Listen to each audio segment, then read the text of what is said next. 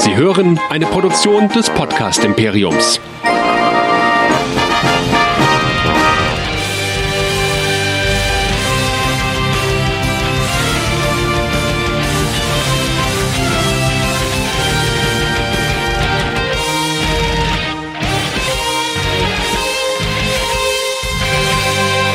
Herzlich willkommen zu Track Nerds, der Star Trek Podcast Show hier bei nerdizismus.de.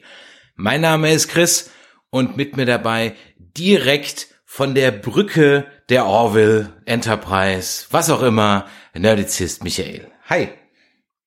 Sag ich doch mal, sei gegrüßt und hallo. Wir besprechen ja normalerweise in diesem Podcast alles, was mit Star Trek zu tun hat. Allerdings haben wir eine Ausnahme gemacht im Sommer, weil viele von euch wollten wissen, ob wir die Orville gucken und was wir davon halten.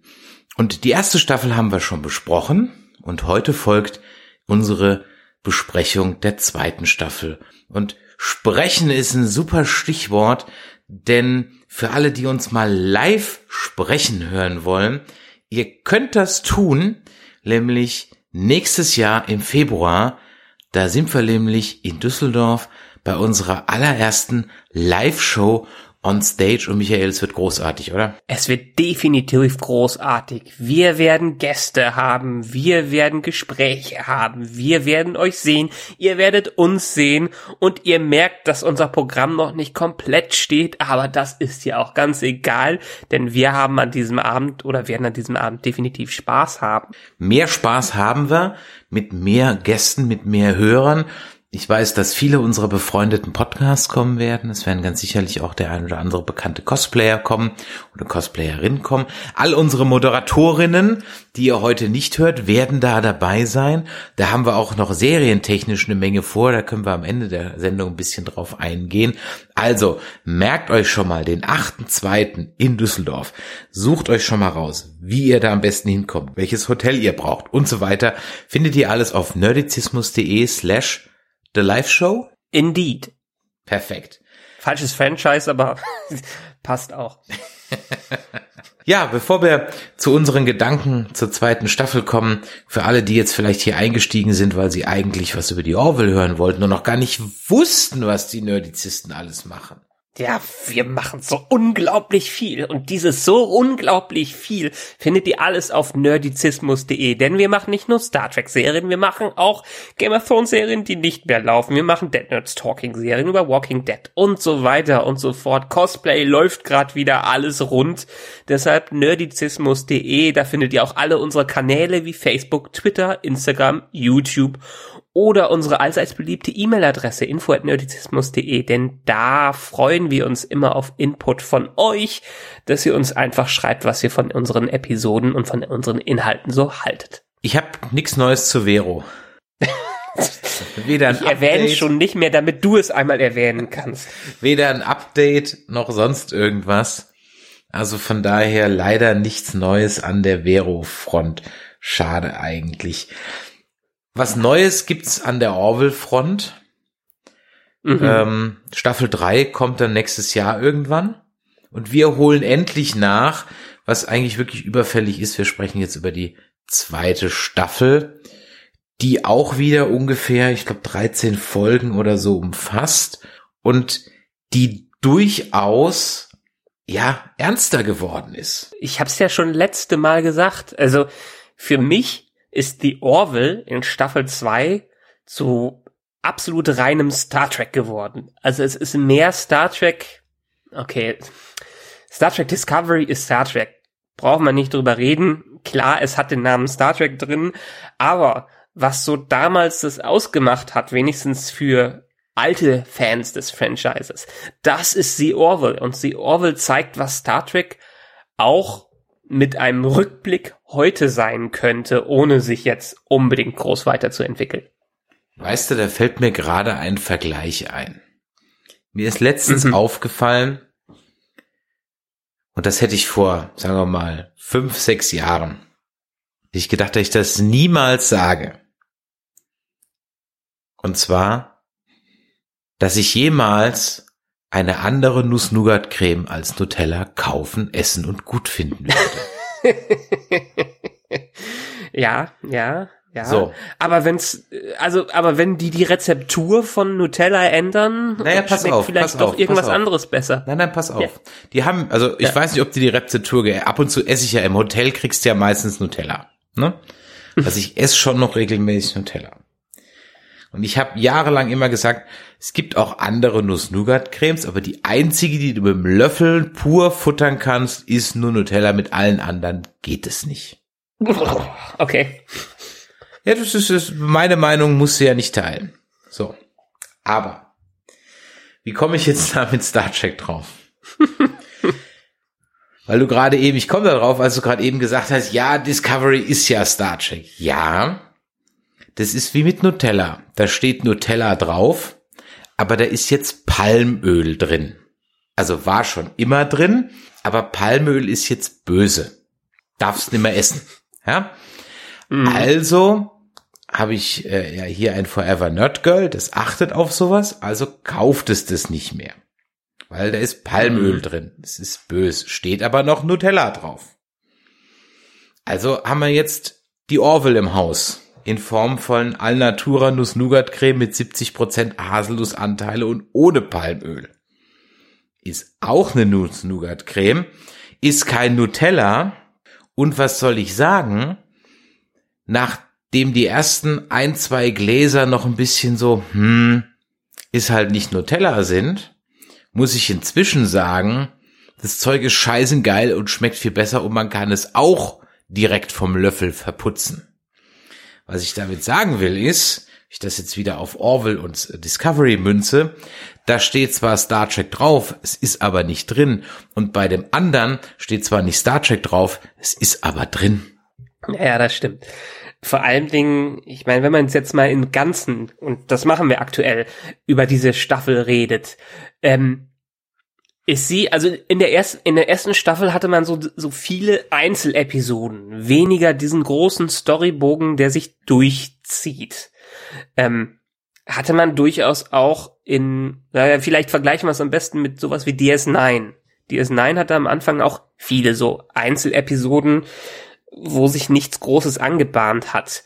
Jetzt findet aber so langsam ein Wechsel statt zwischen den äh, Planet of the Week Episoden zu dem großen Bogen hin, der in dieser Staffel genommen äh, wird.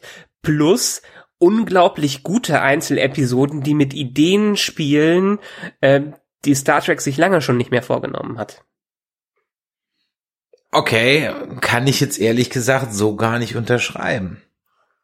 Nicht? Nee, weil ich hatte mir so in meinen Notizen von den einzelnen Folgen geschrieben. Also, kurz, mir gefällt die Staffel. Mhm. Aber ich finde, sie bietet jetzt wenig Neues. Also im Sci-Fi allgemein wenig Neues, eine Variante von irgendwas, ja. Teilweise sogar ziemlich dreiste Rip-Offs, Rip-Offs von Star Trek Folgen. Mhm. Und in manchen Dingen muss ich auch ganz ehrlich sagen, ah, es reicht jetzt ein bisschen. Stichwort Moklana und ihre Sexualität und Gesellschaftsform. Oh, wie viele Folgen haben wir da jetzt drüber gemacht?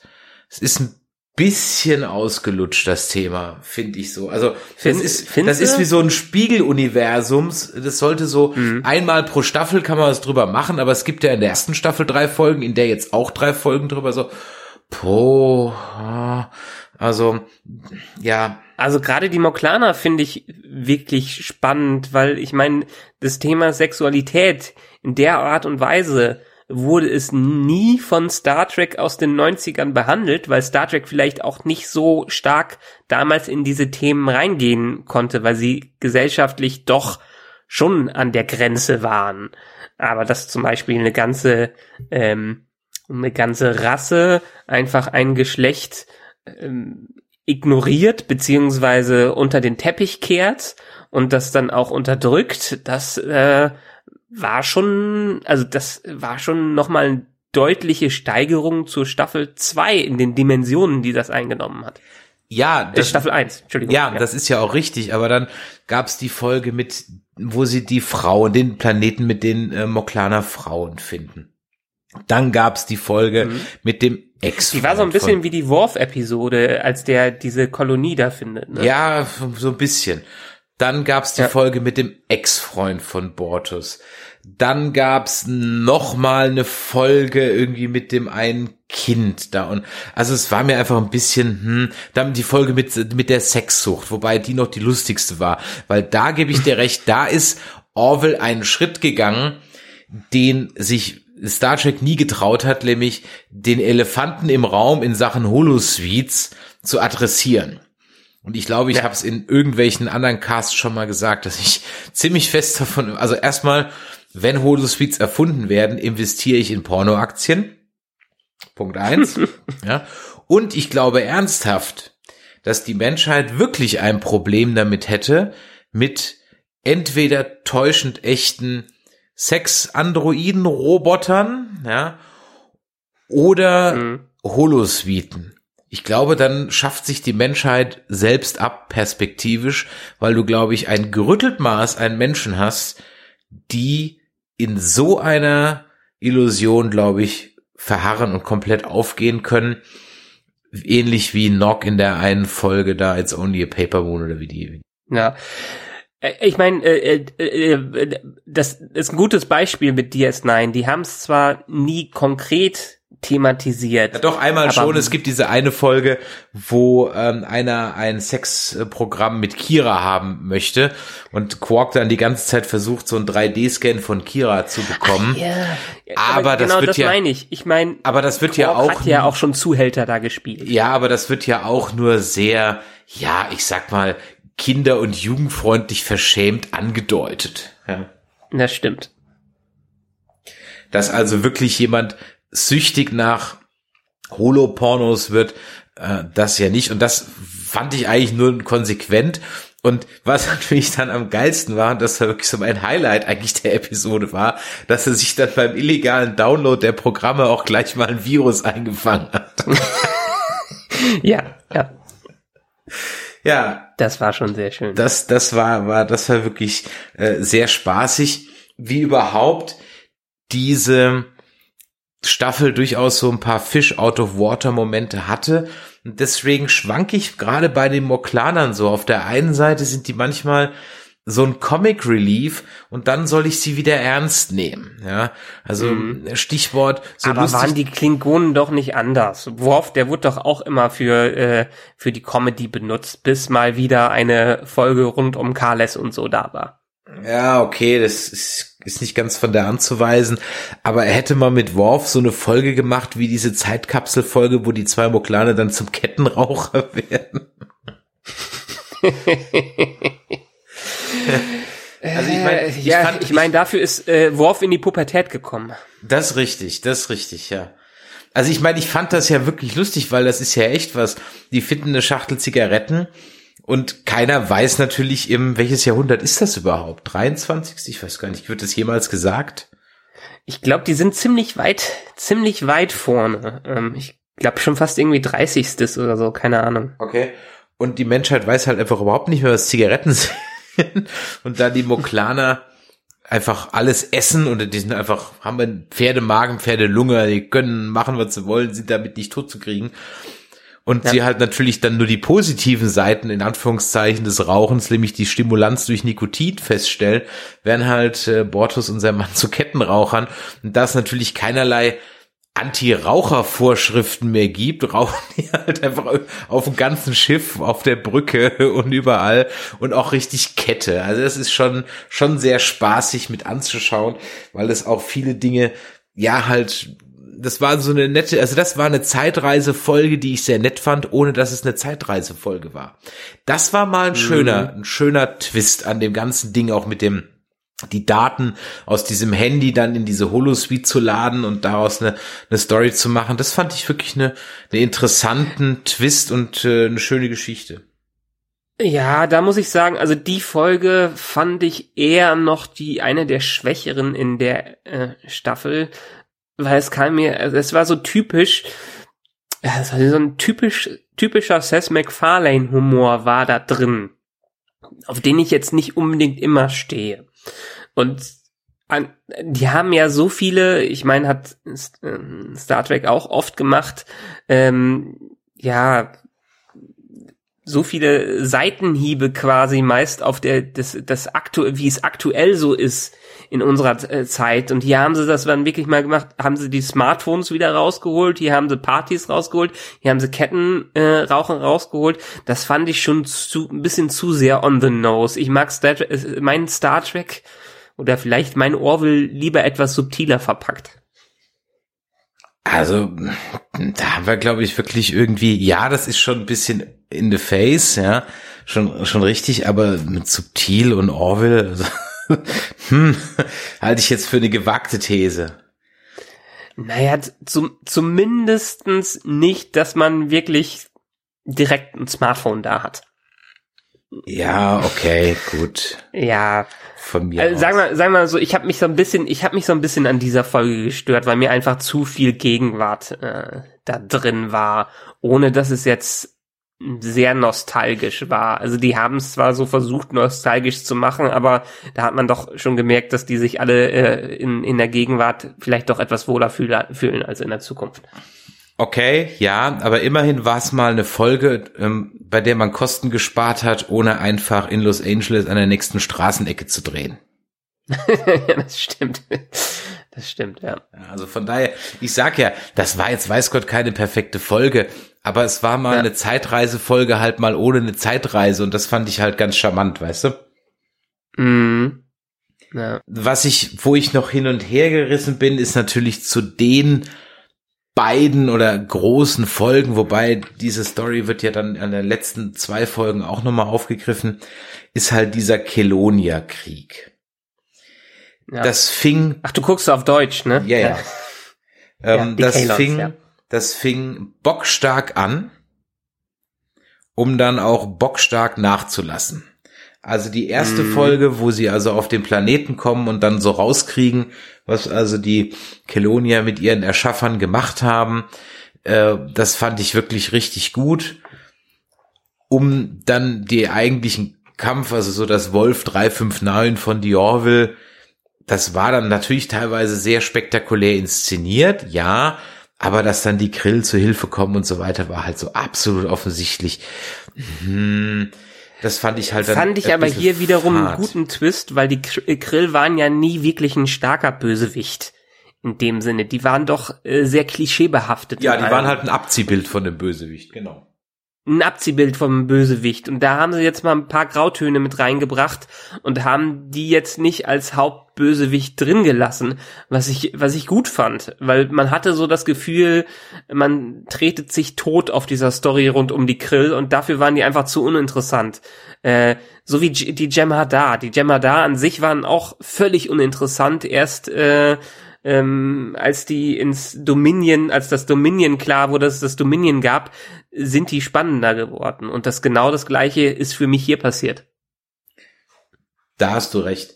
Die Grill waren wirklich, die waren halt so Abziehbild, wie wir gerade eben gesagt haben, dass es einfach nicht interessant war und von daher, ja, na, ich fand ehrlich gesagt, die diese alternative Zeitlinie in den letzten beiden Folgen, die fand ich eigentlich dann, wo sich ja auch dann praktisch, wie wäre der Krill, äh, der, der Kelonia-Krieg verlaufen, wenn Mercer nicht der Captain gewesen worden wäre, der er dann und so weiter und so weiter. Das ja. fand ich dann eigentlich, auch wenn es ein schamloses Rip-Off von Timeless von Voyager war, ähm, sogar die Anfangssequenz auf dem äh, Winterplaneten ist gleich. Also, ja, okay. Ähm, kann man noch als Hommage, aber ist schon ein bisschen krass. Ähm, und da fand ich die besser. Was mich an den Folgen am meisten gestört hat, war mit Abstand die schlechteste Perücke seit dem Re seit den Reshoots von Fantastic Four. Also diese Perücke von von der, ach Gott, wie heißt sie? Mein Gott, ähm, Kelly. Kelly von von andere Zeitlinien Jung Kelly, die war, was ist oh ja. Scheiße, das war grottenschlecht. Also, wie, wie kann man denn sowas on screen lassen? Das, das, also, es, die hat mich jedes Mal völlig rausgeholt, wirklich unglaublich, völlig rausgeholt. Ja, das ist echt, das war, der hat es mir wirklich so ein bisschen so, hm, ja, war schade, war wirklich schade, weil ich die ganze Zeit auf diesen Haaransatz gucken musste, den man halt so, so, so offensichtlich gesehen hat. Das war ein bisschen, ja, ja das war wirklich, war wirklich, war wirklich schade. In dem Sinne muss man ja auch äh, einsehen, dass äh, Orwell ich meine, die Geschichten sind nett und man hat auch Spaß, das zu gucken. Und ich finde es halt auch, aktuell, aktuell für mich das überzeugendere Star Trek, was es gerade gibt, ähm, wenn man es im direkten Vergleich zu Discovery sieht. Aber das Production Value ist natürlich ein ganzes Stück kleiner bei dieser Serie. Und sie haben auch für mich einfach, ich hatte es in unserem ersten Cast angesprochen, ich werde leider mit den ganzen Designs nicht warm. Also weder sind die Schiffe etwas, das ich mir als Modell, da habe ich sowieso, ich habe eigentlich nur zwei Modelle, einen großen Falken und eine Enterprise in klein. Also die Schiffe sind definitiv nichts, was ich mir als Modell auch nur ansatzweise ins Regal stellen würde. Die Uniformen sind absolut nix, wo ich auch nur ansatzweise drüber nachdenken würde, das auf einer Con mal zu cosplayen. Und mhm. Mein Problem mit diesem Kelonia War war am Ende wirklich, dass ein Kelonia als Isaac so, ja, okay, von mir aus. Aber diese ganze Horde von Keloniern war halt dann extremst, also dafür, dass es dann so brutal war, in Anführungszeichen, und so ernst war, sahen die halt alle mhm. aus wie aus so einem B-Movie. Ja. Also dieses Design der Kinder, da, da finde ich halt Borg. Dieses Grunddesign von denen. Genau, das Grunddesign ist einfach B-Moviesk. Da ist ja. halt, da sind Borg definitiv bedrohlicher in ihrem Design einfach von vornherein. Ja. Das stimmt. Äh, wie gesagt, das Production Value und sagen wir mal vielleicht die ganze, die ganze Designabteilung dahinter merkt man einfach, dass es eher aus einer Art Parodie entstanden ist. Ähm, Sie versuchen es in eine andere Richtung zu bringen, die wirklich eher TNG als alles andere äh, ist. Ähm, aber die Ursprünge können sie gerade nicht verbergen. Ähm, das Interessante hier könnte vielleicht werden, ähm, dass es in Zukunft wirklich besser werden wird, weil also in Amerika wird das Ganze ja von Fox äh, auf Fox gesendet. Und Seth MacFarlanes quasi Heimatsender Fox hat das auch fortgeführt in der zweiten Staffel. Allerdings ähm, wird die dritte Staffel jetzt zu Hulu wechseln. Also dem Streamingdienst in Amer Amerika. Weil äh, Seth MacFarlane einfach nicht mehr die Ressourcen bei Fox bekommen konnte oder bekommen hat, die er dafür brauchte. Einerseits in Zeit und ich schätze mal auch andererseits ein bisschen im Budget. Und ich bin wirklich gespannt, wie sich das auf die dritte Staffel auswirken wird. Denn wir werden definitiv nicht, wie es hier war, nach einem Jahr direkt die äh, dritte Staffel bekommen, sondern es wird deutlich länger dauern äh, zwischen, zwischen, zwischen den Staffeln, weil die sich mehr Zeit lassen und jetzt sehen, okay, wir haben hier so ein kleines äh, ähm, Goldsternchen hier in, im, im Feuer drin, also wollen wir uns noch ein bisschen weiter schüren. Und in dem Zuge könnte man ja dann vielleicht auch ein paar Designs überdenken. Ich meine, sind wir ehrlich, ja. die ersten zwei Staffeln TNG, die Uniformen, die gehen halt auch gar nicht. die waren auch schon damals scheiße. Ja? Ja. Aber es bedurfte ja nicht viel. Das heißt, du hast dieses Grunddesign mit der stilisierten. Eine Uniform hier, ein Bart da. Genau, richtig. Ein bisschen hier, ein bisschen da, ein Stehkragen hier, das Ganze ein bisschen schnittiger gemacht und sofort, zack, hat die ganze Sache dann auch gepasst. Und ähm, ja, also von daher, da bin ich guter Dinge, dass diese Sachen rausgenommen werden. Allerdings erwarte ich dann auch in einer dritten Staffel, dass man sich jetzt ein bisschen emanzipiert. Ich sag mal, die können jetzt die Klaviatur von Sci-Fi und Weekly Planet und auch von so ein bisschen Story Arc haben sie jetzt gelernt, haben sie bewiesen, können sie jetzt. Jetzt hätte ich gerne Geschichten, die mal was Eigenständiges sind, die nicht einfach nur eine Variante von irgendwas ist. Da muss man jetzt halt mal ein bisschen Hirnschmalz investieren und kann jetzt halt einfach mhm. nicht irgendwie sich drei, drei Staffeln Voyager und zwei Staffeln Enterprise und fünf Staffeln TNG reinziehen. Ja, Klammer auf, ich weiß, es sind mehr Staffeln, Klammer zu. In der Zeit, wo ich mich gerade hier ein Disclaimer gesagt hätte, ich auch die richtigen Staffelzahlen sagen können tue ich aber nicht, ist mir egal. ähm, also in der Zeit äh, kann man sich auch dann mal hinsetzen und mal sagen, okay, was kriegen wir denn eigenständiges hin? Ja, wo können wir mal Geschichten erzählen? Und da sind ja auch durchaus ein paar Ansätze da. Zum Beispiel könnte ich mir, was ich sehr interessant fand, auch wenn es dann so ein bisschen, ja, am Ende halt auch wieder sehr in your face war, war diese Geschichte, wo ähm, die äh, Orville halt mal einen Erstkontakt macht mit einer Zivilisation, die wie wir so ein SETI-Projekt haben. Mhm. Und ganz ehrlich. Die mit der Astrologie. Genau, mit dem, mit dem Astro TV Gone Wild. Und ähm, also mehr solche First Contact Geschichten fände ich spannender irgendwie, weil ich muss auch mhm. ehrlich sagen, ich kenne halt diese Union halt gar nicht. Also die, die, die ist für mich noch so, so wie die First Order bei Star Wars. Was, was ist das denn? Ja. Ja. Ist das jetzt groß? Ist das klein? Ist das wichtig? Ist es nicht wichtig? Und so, mir fehlt noch so die Einordnung in diesem, ein bisschen Worldbuilding muss jetzt betrieben werden. Mhm. Ja, aber das fand ich jetzt vor allem in der zweiten Staffel haben sie es schon mehr gemacht. Da absolut, durch den großen absolut. Angriff der der Kalon, dann die Zeitreisegeschichte, dadurch, dass sie sich mit den Krill am Ende verbunden haben und dann auch wirklich eine eine mehr als wackelige Allianz da eingehen, äh, könnte ich mir schon vor, äh, vorstellen, dass das so ein bisschen noch, das wird noch wechseln, wie es in den Dominion-Kriegen auch ständig gewechselt ist.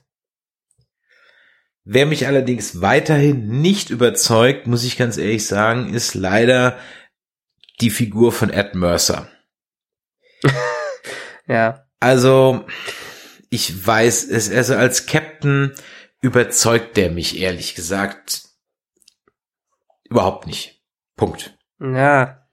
Es, es hängt halt viel an ihm und an Seth MacFarlane als Hauptdarsteller. Und ich meine, das war ja auch einer der Kritikpunkte, die wir schon bei Staffel 1 hatten. Sein, er, er mag vielleicht ein guter Autor sein, in dem Sinne, um sowas zu schreiben und auch wenigstens in einer gewissen Sicht Comedy, für einen gewissen Geschmack Comedy zu machen. Aber seine schauspielerischen Fähigkeiten vor der Kamera, dass er sich meist zu so einem Leading Man macht, finde ich auch immer sehr kritisch. Und es hat besser funktioniert als in Staffel 1. Und er hat sich ja auch ein bisschen mehr zurückgenommen als in äh, Staffel 1. Trotzdem hängt noch sehr, sehr viel an ihm. Und dafür ist diese Captain-Figur aber dann halt zu schwach. Das ist kein Cisco, kein Picard, kein Kirk. Ja. Dafür hat er dann, also dieses, dieses, dieser Shuttle-Stalker-Flyby aus der ersten Episode in der Staffel. Ja. Mhm. So, hm, also so nett ich das auf der einen Seite wieder finde, dass in, in diesen, in Orwell die Figuren ein Privatleben haben, ja, was mhm. ja bei TNG weniger bei Deep Space Nine, auch dann später mehr, aber ich glaube irgendwie so gefühlt, gefühlte Wahrheit bei Enterprise und Voyager eigentlich kaum, also nicht in dem Maß, also oder an, äh, keine Ahnung, irgendwie habe ich das Gefühl, man sieht die mehr bei ihren Freizeitaktivitäten und nicht nur mal kurz im Cold Open aus dem Holodeck rauskommen. Weißt du, wie ich meine? So gefühlt ist es irgendwie, ja. ja, ist es irgendwie so mehr, kann mich auch irren, aber so eine gefühlte Wahrheit, die muss nicht stimmen das finde ich ja irgendwie dann ganz sympathisch, aber andererseits ist einfach dieser, ja, okay, es ist halt nicht Picard und es ist auch nicht, nicht, nicht Cisco und sonst irgendwas. Dem fehlt aber halt auch irgendwie was eigenes und ich glaube, dass so eine Raumschiff-Show braucht eigentlich auch einen starken Captain. Eine starke Captain-Figur in irgendeiner Form heraus. Ich meine jetzt nicht, dass er dauernd den Helden mimen muss. Darauf will ich gar nicht hinaus. Das macht der Picard auch mhm. nicht. Das ist ja auch keiner, der jetzt da wild fay, also in den ersten Staffeln schon, aber dann später eigentlich dann nicht mehr. Ähm, wir fehlen gerade irgendwie die Worte, um es genau zu beschreiben, aber ich finde ihn einfach irgendwie sehr schwach. Auch dieses ganze Will Day, Won't Day zwischen ja, Nummer ja. eins und ihm. ja.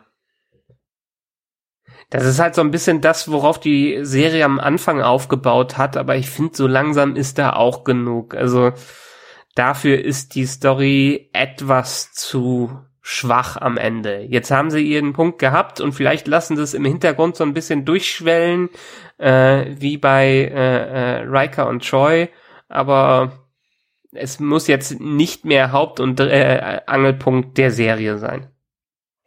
Riker und Troy sind ja ein gutes Stichwort, denn wenn es eins zuhauf gab in dieser Staffel, dann Cameos von alten Star Trek Recken.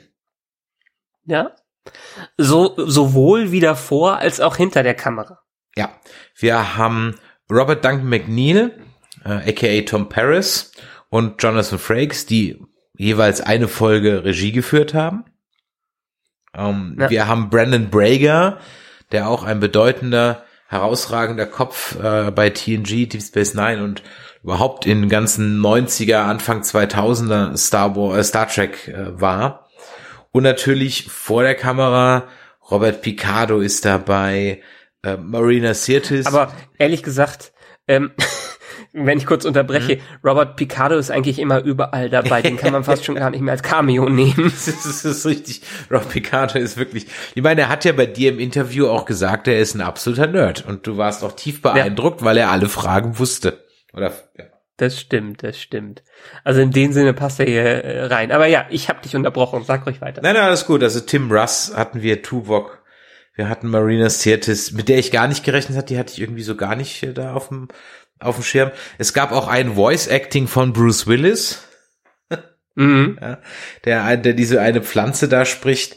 Wen hatten wir denn noch? Ähm, ja, diese Dr. Flox, wie heißt der? Ähm, John J- Billingsley. Genau, John Billingsley äh, war dabei.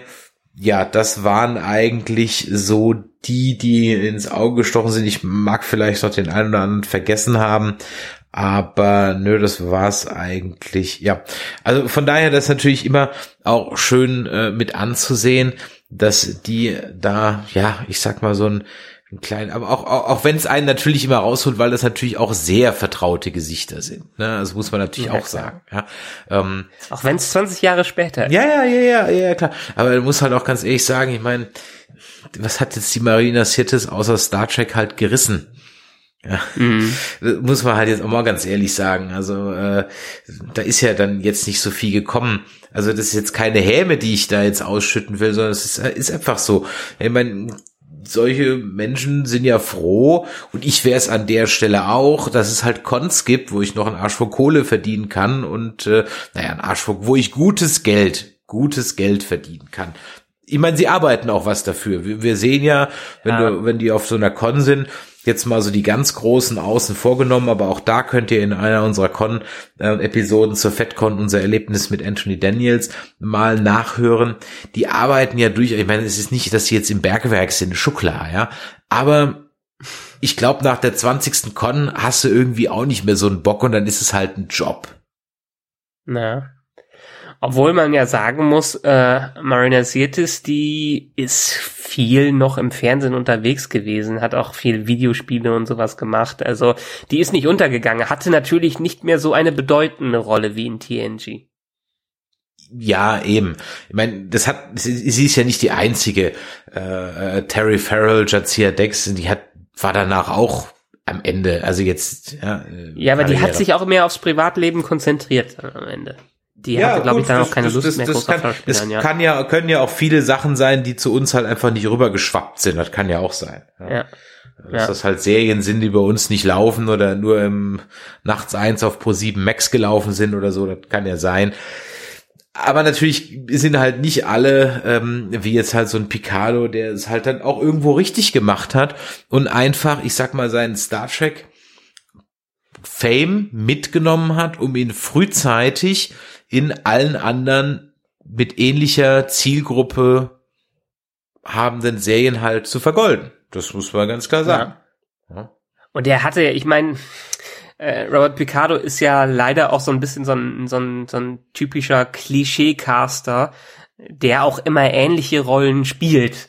Also er spielt immer den etwas äh, leicht Stock im Arsch Menschen, der sehr bürokratisch ist, aber doch am Ende sympathisch und so. Ähm, aus der Rolle ist er ja auch nie rausgekommen. Hatte auch sicherlich Spaß, äh, Spaß dran, aber das war scheinbar was, was in vielen Produktionen auch gebraucht wird. Und das ist dann, glaube ich, auch eine Typfrage. Ob du Ja. Schauspieler aus Leidenschaft bist oder ob Schauspielern, es ist, glaube ich, immer Leidenschaft. Aber für manche halt auch einfach mehr Beruf oder der Anteil, dass es ein Beruf ist, ein Handwerk, wie jedes andere auch, halt bei dem einen oder anderen mehr ausgeprägt ist. Und ich glaube schon, dass wenn du zu der Gattung gehörst, die das aus Leidenschaft macht, dass die unglücklich werden, ist ja bei Sängern auch so, die so einen Hit hatten. Ja, Mhm. äh, so das Extrembeispiel ist wirklich äh, Rex Gildo. Der hat halt mit äh, Fiesta Mexicana, hat noch andere Schlager gehabt, aber das war halt nun mal den Song, den musste er praktisch immer und immer wieder überall spielen. Der Mann ist daran mehr oder weniger zerbrochen. Und auf der anderen Seite hast dann Peter Schilling, der sagt, ey, voll geil, ich hatte einen Hit in den 80ern und der finanziert mir heute noch mein Leben und wenn ich dafür einmal im Monat ein Möbelhaus eröffnen muss, so what? Es könnte schlimmer sein, ja. Ähm, ja klar. Also so geht halt da auch jeder an. Also ich wäre definitiv Team Peter Schilling, ja. Also äh, äh, das kann dir geileres passieren als One-Hit-Wonder, am besten mit einem Weihnachtslied, ja. Stell dir mal vor, Michael, ähm, äh, George Michael hätte nur Last Christmas gemacht. Und sonst nix. Ja? Er hätte ja trotzdem ausgesorgt. Genau, ganz genau. Und eigentlich sogar noch viel besser, weil du hast das ganze Jahr Ruhe und musst nur, ein, nur einmal vier Wochen lang, ja, machst du die, die Tingle-Show durch alle Fernseh- und TV-Shows, ein paar Weihnachtsmärkte und Möbelhäuser und den Rest des Jahres hast du Ruhe. Das ist eigentlich, eigentlich ziemlich geil, ja, also. Naja, so, so Gildehorn-mäßig. Ja, aber zurück, zurück ja. zu The Orville und der zweiten genau. Staffel. Ähm, ja. Ähm, eine Sache, die, ich weiß nicht, ob dir die so stark aufgefallen ist. Im Laufe der Staffel verlässt uns ja die Alara-Darstellerin. Ja, schön, dass du das ansprichst. Ich war sehr traurig drüber. Ich mochte sie, ich mochte sie sehr und ich fing gerade an, sie mehr zu mögen. Ja. Äh, und das Lustige ist, oder das Interessante eher daran, man weiß nicht genau, warum sie gegangen ist. Es gibt Gerüchte, dass sie da was mit Seth MacFarlane am Start hatte und angebandelt hat. Und dass das vielleicht nicht ganz so gut gegangen ist und dass aufgrund der Trennung sie dann auch mehr oder weniger aus der Serie rausgeschrieben wurde. Ob was daran natürlich jetzt am Ende wahr ist, weiß man nicht, aber so offizielle Begründungen gibt es in dem Sinne nicht. Und das ist dann wiederum sehr schade, weil sie ja doch schon ein sehr starker und wichtiger Teil des Casts war. Und auch durch ihre, ja, körperliche Erscheinung und aber die Kräfte, die ihr dann zugeschrieben wurden per Rolle, natürlich auch ein interessanter Kontrast war innerhalb des Charakters. Ja. Und ja, auch definitiv. diese, diese eine Folge mit eben, wo sie dann zu Hause ist und so weiter, das war schon sehr schön. Umso schöner war dann aber, sie in der letzten Folge nochmal zu sehen und äh, den Abschluss zu haben, wo sie dann dem Mercer dieses Gurkenglas auf den Tisch stellt. Das war natürlich nochmal wirklich ein, ein netter, ein netter Gag an der Sache. Wobei ich auch ganz ehrlich sagen muss, ich bin aber auch schnell mit der Tala warm geworden, die halt ganz anders ist.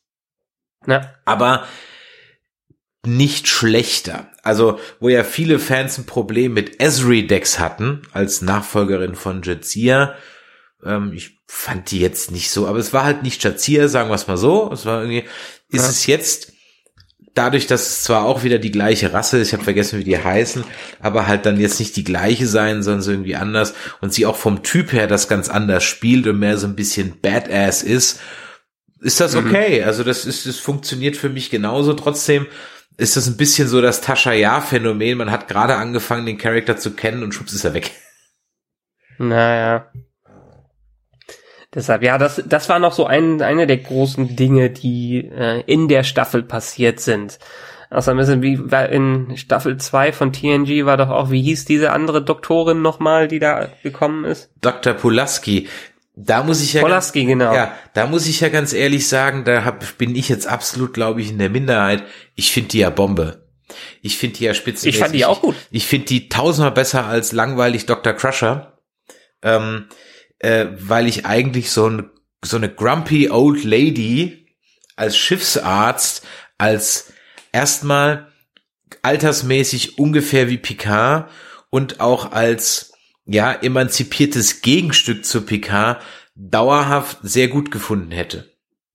Mhm. Also mit denen hätte man ganz tolle, weil sie halt so stark war, gespielt war, so eine Meinung stark, ihre eigene Meinung hatte, ob die richtig oder falsch war, ist ja was anderes. Aber, und halt auch, ich sag mal, vom, vom Alter her halt so, in, in, in seiner Liga spielte, das war er nicht so immer der, der alte Weise an Bord, sondern es gab halt noch so einen Gegenpart. Den hat er ja dann so in nett in Geinen gehabt, aber ich glaube in ein bisschen energischer äh, hätte man, ich fand also Dr. Pulaski. Es, es war halt so ein bisschen wie der Pille.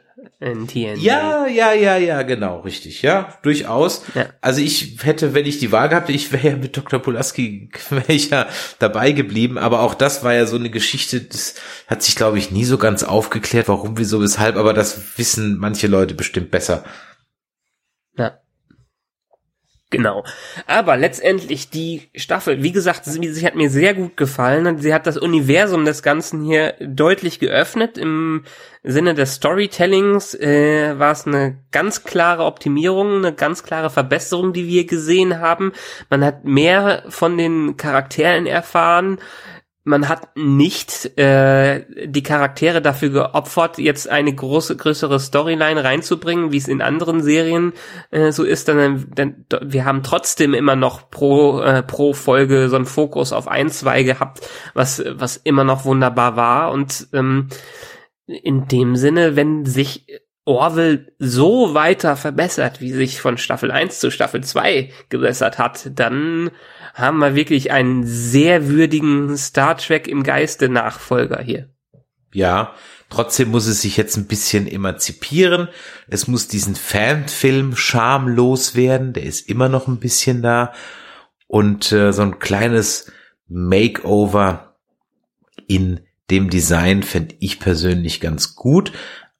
Ansonsten freue ich mich da schon auf eine dritte Staffel. Ähm, Gibt es da ungefähr ein Datum Ende 2020, meine ich, irgendwo gelesen zu haben? Ja, kann gut sein. Ich habe es jetzt nicht im Kopf, aber ich glaube jetzt in den nächsten Monaten, also es ist de definitiv nicht Anfang 2020. Gut. Das soll es heute gewesen sein mit unserem kleinen Ausflug zu The Orville und der zweiten Staffel. Wenn uns etwas allerdings nicht ausgeht, dann der Serienstoff. Und deswegen sind wir sehr froh, euch ankündigen zu können, dass wir auch weitere Serien bekasten werden, nämlich die erste Staffel von The Mandalorian.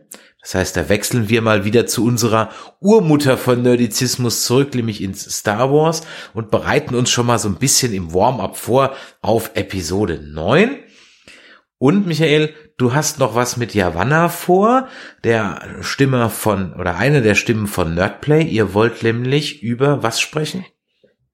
Wir schauen und besprechen die erste Staffel der His Dark Materials Reihe.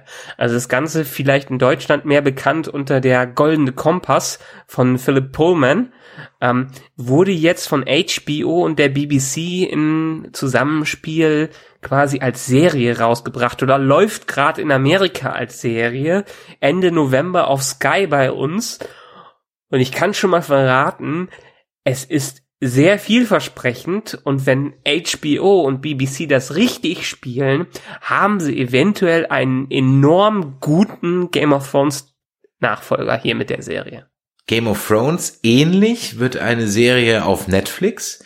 Die werde ich mit äh, unserem oft zu Gast seienden Nerfgun Smith, dem André, besprechen. Da geht's nämlich um The Witcher. Das wird allerdings wahrscheinlich in einem Rutsch veröffentlicht. Das heißt, da werden wir wie heute hier auch eine Besprechung der ganzen Staffel machen.